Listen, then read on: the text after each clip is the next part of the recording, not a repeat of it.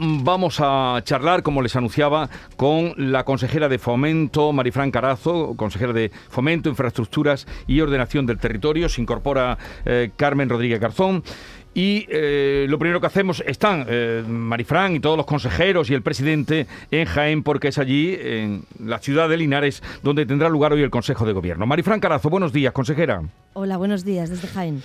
El Consejo de Gobierno hoy se celebra en Linares, como sabemos y venimos contando, pero ayer el consejero de la presidencia, Les Bendodo, anunció Mm, lo hemos escuchado esta mañana, que se dará un impulso a las infraestructuras que están pendientes en la provincia. Y eso compete directamente a usted. ¿Nos puede adelantar algo de ese anuncio de infraestructuras que se va a hacer hoy? Bueno, pues trabajamos en proyectos muy importantes que quedaron pendientes atrás durante años en la provincia de Jaén, aprovechando la ITI de Cádiz, esos fondos europeos que de forma expresa se van a aplicar a esta provincia. Y en este año comenzarán pues cinco obras que son importantes y que consumen un importante presupuesto, más de 30 millones de euros, 33 millones de euros para invertir en ejes viarios tan importantes como la que une la ciudad de Jaén con Andújar, la 311, pero también la 306 que conecta con la provincia de Córdoba, donde mejoraremos la capacidad de ambas vías y también es un proyecto de seguridad vial. Ha comenzado hace 15 días el acceso a Geolit, el parque industrial en Mengíbar continuamos, estamos a punto de adjudicar la construcción del nuevo puente del Aguadero. Yo creo que son proyectos viarios muy importantes, necesarios para la provincia de Jaén y que van a suponer una inversión muy importante a lo largo de este ejercicio. Bueno, otro asunto de actualidad, se aprobó esta semana la ley estatal de la vivienda. Le hemos oído a usted eh, pues ponerle algunas contras a esa ley. Si se publica tal como está, tal como ha quedado, ¿la recurrirá desde la Junta de Andalucía? ¿La recurrirá su consejería? Los informes que ha emitido el Consejo General del Poder Judicial son claros respecto a ocupar competencias que son de las comunidades autónomas y eso pues, no podemos eh, dejarlo así. Entiendo que debemos respetar esas competencias que son de las comunidades autónomas por Constitución, por nuestro Estatuto de Autonomía, defendiendo las políticas que se aplican en Andalucía. Es por tanto que si se aprueban esos mismos términos respecto a la invasión de competencias, pues recubriremos al Tribunal Constitucional y muy vigilantes a la intervención que puede producir esa ley sobre nuestro mercado, sobre el mercado de la vivienda. Yo vuelvo a repetir con claridad que en Andalucía no limitaremos los precios de los alquileres tal y como quiere hacer el Gobierno de España. No lo vamos a hacer. Sabemos que es una medida negativa, que en otras ciudades próximas en Europa, pero en Barcelona que se ha aplicado, ha reducido el mercado, ha elevado los precios. En Andalucía la libertad debe premiar en un mercado que es muy sensible y lo que tenemos que hacer es promover, como estamos haciendo, la construcción de nuevas viviendas protegidas casi 4.000 hemos promovido en cuatro años, porque eso va a ser la solución para poder contar con un parque de viviendas social más importante y que dé acceso especialmente a los más jóvenes. Bueno, así es que eh, lo más grave que usted señala en esa ley es que invade competencias del gobierno andaluz es grave, lo dice con claridad, lo expresa con claridad el, informe del Consejo General del Poder Judicial. Y lo hemos dicho desde el principio que íbamos a mirar con lupa este asunto. La competencia de vivienda es exclusiva de las comunidades autónomas y el Estado lo que hace es participar a través del Plan Estatal de Vivienda, pero dando libertad a las comunidades autónomas a la hora de aplicar sus políticas. Y es por tanto que una ley estatal de una materia que es muy sensible y que nos afecta a todos ha de ser respetuosa con las competencias que tenemos las comunidades autónomas. Y en ese caso, bueno, pues tendrá que dar explicaciones también el Tribunal Constitucional de cara al respetar esas competencias que debe hacerlo siempre el Estado. Bueno, Carmen. Sí, consejera, ¿qué tal? Buenos días. Buenos eh, días. Sí, por incidir un poco en, esa ley de, vivienda, le preguntaban a la ministra de Transporte tras el Consejo de Ministros, dijo que en ningún caso se invadían las competencias de las comunidades autónomas porque era la que iban a tener la última palabra en, esta ley, por ejemplo, eh, igual que los ayuntamientos, en delimitar esas zonas tensionadas donde se limitarían los precios del alquiler. Bueno, yo creo que ha quedado expresado y recogido por esos informes ¿no? del Consejo General del Poder Judicial. Yo creo que un gobierno debe tener y prestar atención a esos informes que coinciden desde el primer minuto en ese asunto y haber escuchado a las comunidades autónomas desde el principio que tampoco lo ha hecho. Es un texto que, nos hemos enterado cuando se ha publicado. Se está acostumbrando el Gobierno de España a hacer eso con todo y no puede ser. Es preferible buscar y arrancar el acuerdo y la participación de las comunidades autónomas desde el principio y más en una materia que depende de su competencia. Lo he dicho en todo el trámite. Las comunidades autónomas no hemos sido convocadas a ninguna conferencia sectorial para entre todos volcar, aunar participación y, bueno y producirle el mejor texto con el mayor acuerdo. Creo que lo primero es escuchar a las comunidades autónomas y respetar siempre sus mm. competencias. ¿Pero tienen tomada ya la decisión de recurrirlo ante el Constitucional? Bueno, falta el trámite parlamentario, acaba de entrar en el Parlamento, ahora toca a los grupos con las alegaciones, las comparecencias de los agentes sociales, participar en el texto, puede cambiar parte de su articulado y conforme sea aprobado o no lo sea en el Parlamento, pues tomaremos la decisión con el texto definitivo. Todavía, todavía queda juego. Yo creo que ahora los grupos son los que tienen que hablar. Bueno, vamos con otro asunto de su consejería o que depende de usted. ¿Por qué ha pedido al Estado la gestión de trenes entre ciudades y media distancia? Eh, y si la ha pedido, mm, díganos si ha tenido ya respuesta. Bueno, Andalucía en extensión, en población, es una comunidad muy importante donde la gestión del ferrocarril ha de ser esencial para vertebrar, conectar como un medio de transporte también alternativo a la carretera y hoy por hoy contamos con numerosos déficits en cuanto a esas conexiones, sobre todo entre ciudades. Se han ido reduciendo los servicios poco a poco, desmantelando algunos de ellos y no se recuperan y entendemos bueno, que esa gestión ha de ser pegada al territorio, conociendo las necesidades del territorio, muy coordinada con el resto de la política de transportes, de movilidad y de infraestructuras. He reclamado desde el primer momento una reunión para analizar el mapa ferroviario con detenimiento, con tranquilidad, para favorecer una mejora en el conjunto de Andalucía, analizar sus déficits y no tuve suerte ni con el anterior ministro Ábalos ni con la nueva ministra. Todavía no se ha escuchado el análisis que tenemos realizado para mejorar todas esas conexiones.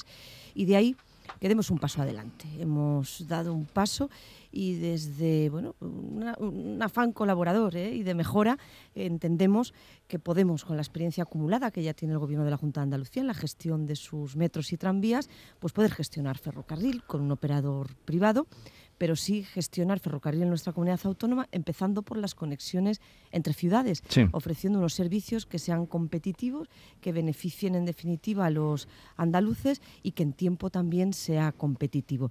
Yo creo que desde Andalucía esa gestión se transformaría.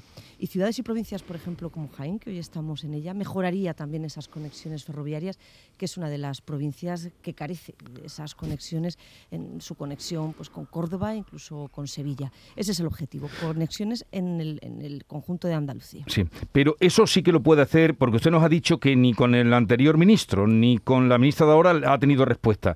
Este proyecto del que usted nos habla y que consistiría en servicios diarios de ida y vuelta en entre capitales andaluzas, incluso usted ha llegado a decir, eh, en, el entorno de una hora de duración, ¿eso lo puede hacer, eh, lo puede hacer usted desde la Junta de Andalucía? ¿El gobierno andaluz lo puede hacer? Lo podemos hacer, nos permite nuestro estatuto realizarlo. Fíjense, eh, el gobierno socialista, aunque lo dejó incompleto, intentó gestionar el ferrocarril, conectar las ciudades con ese eje ferroviario transversal, que hoy es una plataforma abandonada donde, por cierto, necesitamos tiempo también para dar una salida y una respuesta a esa infraestructura. Luego ya lo intentó en otro momento, el estatuto nos lo permite y creo que es momento de dar un paso al frente con la experiencia acumulada, con la capacidad demostrada de gestión, nuestros metros funcionan bien, planteamos su ampliación, vamos a sumar, se va a poner en servicio el tranvía de Jaén, el de Alcalá de Guadaira, este viernes iré a San Fernando, el tranvía de la Bahía de Cádiz y entendemos que en base a esa experiencia, la capacidad y las ganas que, vemos y la necesidad que existe de mejorar las conexiones ferroviarias, queremos dar el paso. Nos ofrecemos a mejorar. Hemos pedido financiación porque hoy por hoy es un servicio que presta en el Estado y en el conjunto de las comunidades autónomas, pero evidentemente creo que es momento de dar el paso. La respuesta que se pueden conveniar determinados servicios. Hmm. No estamos hablando de conveniar. El gobierno andaluz quiere gestionar, quiere ayudar a gestionar al Estado esas conexiones para hacerlas competitivas y para dar respuesta a esas deficiencias que hoy cuenta Andalucía y sobre todo aprovechar la red convencional. Es que tenemos la vía que hemos eh, aportado todos con nuestros impuestos y muchos fondos europeos para que exista esa vía y está infrautilizada. Tenemos que darle, darle sentido y favorecer la conexión por ferrocarril en Andalucía también ayuda a la revolución verde del ferrocarril. Es limpio y saca coches de la carretera. Pero una fecha eh, probable bueno, nos tiene que autorizar el Estado. Yo en este sentido no quiero confrontar, repito, eh, lo estamos haciendo de forma positiva para mejorar, para completar, para utilizar esa vía.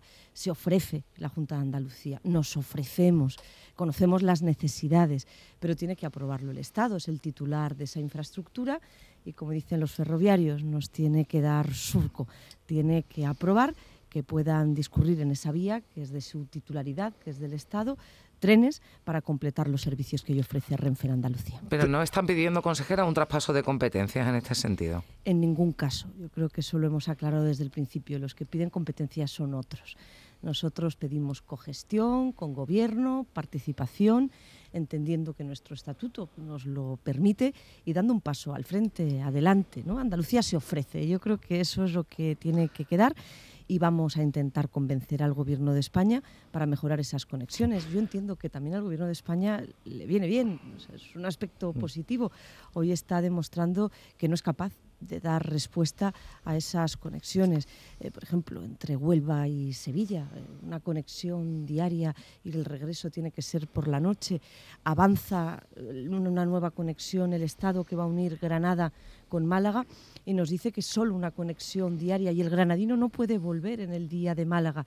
Yo creo que las necesidades son muchas, los servicios son insuficientes y entendemos que desde el Gobierno de la Junta de Andalucía estamos preparados para poder ayudar en esa gestión y mejorar, mejorar el ferrocarril en Andalucía. Pero los trenes serían propiedad de la Junta, los convoy los trenes serían propiedad de la Junta o del operador que gestionase esa infraestructura. Sí, ya que estamos hablando del ferrocarril, eh, consejera, ¿tienen ahora sí esperanza que con los fondos europeos avance el corredor ferroviario desde Algeciras? Es que tampoco se está invirtiendo lo suficiente en infraestructuras. Yo digo, vamos a gestionar para también dar uso a esa infraestructura infrautilizada, pero hace falta construir ferrocarril también, completar los corredores y también en la línea convencional. Y es cierto que el corredor mediterráneo es una infraestructura de Estado, así se lo he trasladado a la ministra, su vértice, el Bobadilla, Algeciras, es una infraestructura que debería de ser de Estado por la importancia que tiene el puerto de Algeciras y no avanza. Ese tramo se encuentra pasando su trámite ambiental, tiene que ejecutarse con la mayor agilidad y el tramo a su paso por la provincia de Almería parado en sus cuatro tramos que están en construcción, parado completamente, no avanza. No hay proyecto constructivo para conectar Almería con mi provincia, con Granada, un estudio funcional muy antiguo, ni tampoco se ha decidido la solución para conectar Granada con Bobadilla.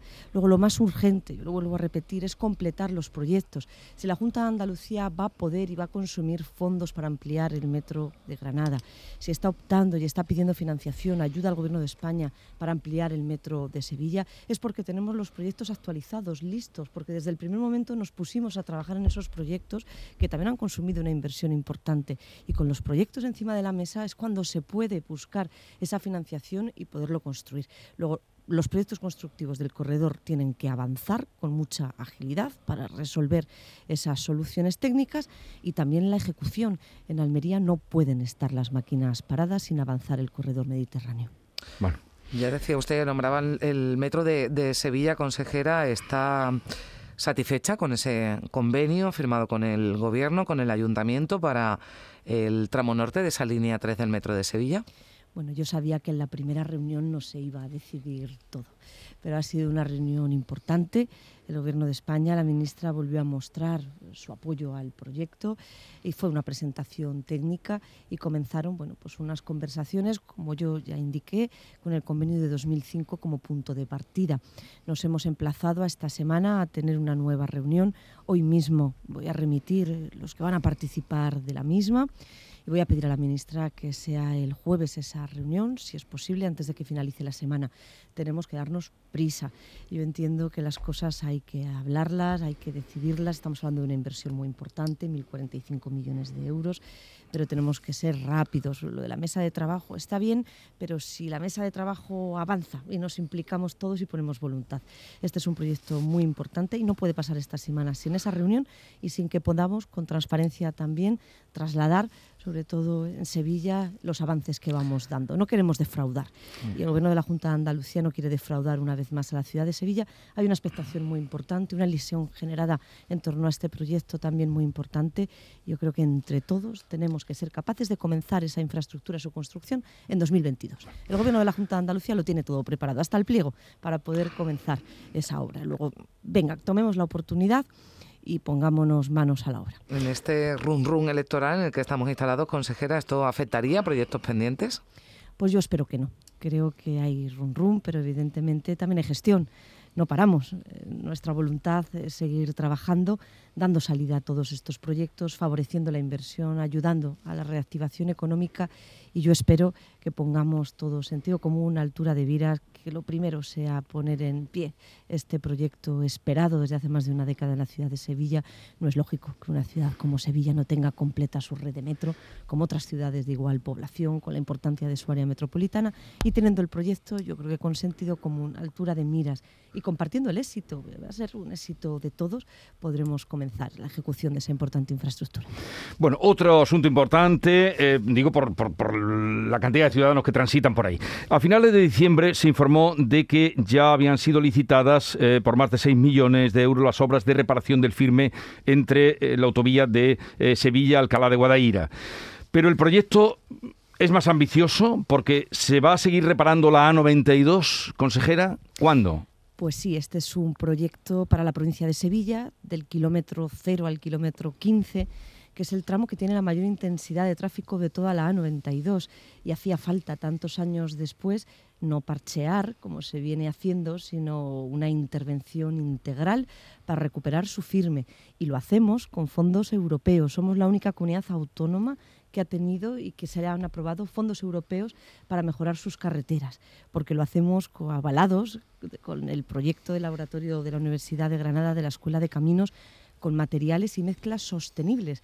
Luego también, además de mejorar, que eso ya reduce las emisiones de CO2 de los vehículos, favorecemos esa economía circular con una mezcla sostenible que desde su fabricación también consume menos energía. Luego también estamos poniendo ese sello verde a nuestras infraestructuras, a la A92, al que aspiramos se convierta en un corredor verde, porque en ese proyecto de recuperación, de refuerzo de firme integral, también se suman pantallas acústicas para reducir eh, sonido.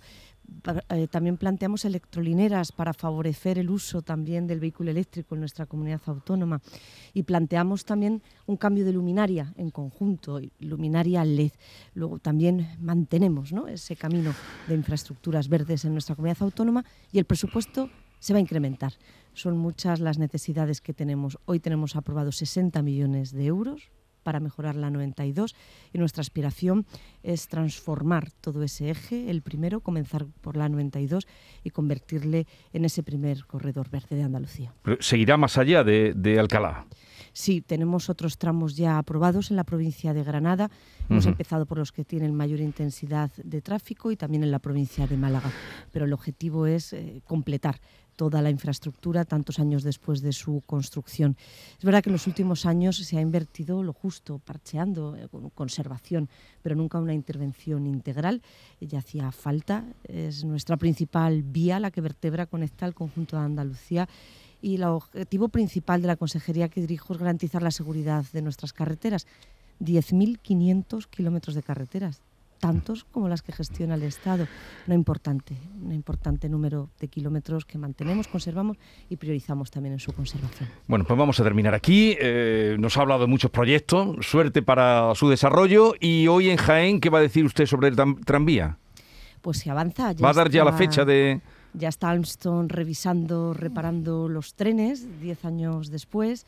Avanza para licitarse y adjudicarse el proyecto donde los jienenses van a ver que vamos en serio, porque van a ver a las máquinas en la calle reparando la vía, los actos vandálicos tantos años después. Y continúan todos los contratos que son necesarios para su mm. puesta en servicio. Vamos a darle la máxima agilidad para que también sea una realidad y que Jaén recupere ilusión. ¿no? Yo creo que el ver que pues, se consigue poner en marcha, en servicio, esa infraestructura que nos ha costado tanto a todos, 120 millones de euros, pues también es un éxito para esta ciudad que espera esa puesta en servicio. ¿Y nos atreve usted a dar una fecha hoy? No me atrevo, lo hablamos un la mes. última vez. Sí, un yo mes no es posible, son muchos los contratos que faltan. Yo espero que 2022, así lo hemos dicho, sea el año determinante para su puesta en servicio y para el inicio de las pruebas de seguridad, que por cierto también hay que garantizar esa seguridad tantos años después de la infraestructura y son también necesarias. Bueno. Marifran Carazo, gracias por estar con nosotros, haberse venido a los estudios de eh, Canal Sur Radio en Jaén eh, y ahora ya para Linares, que sea provechosa la jornada. Gracias, consejera. esperamos. Adiós. Adiós, Gracias, buenos buenos días. días.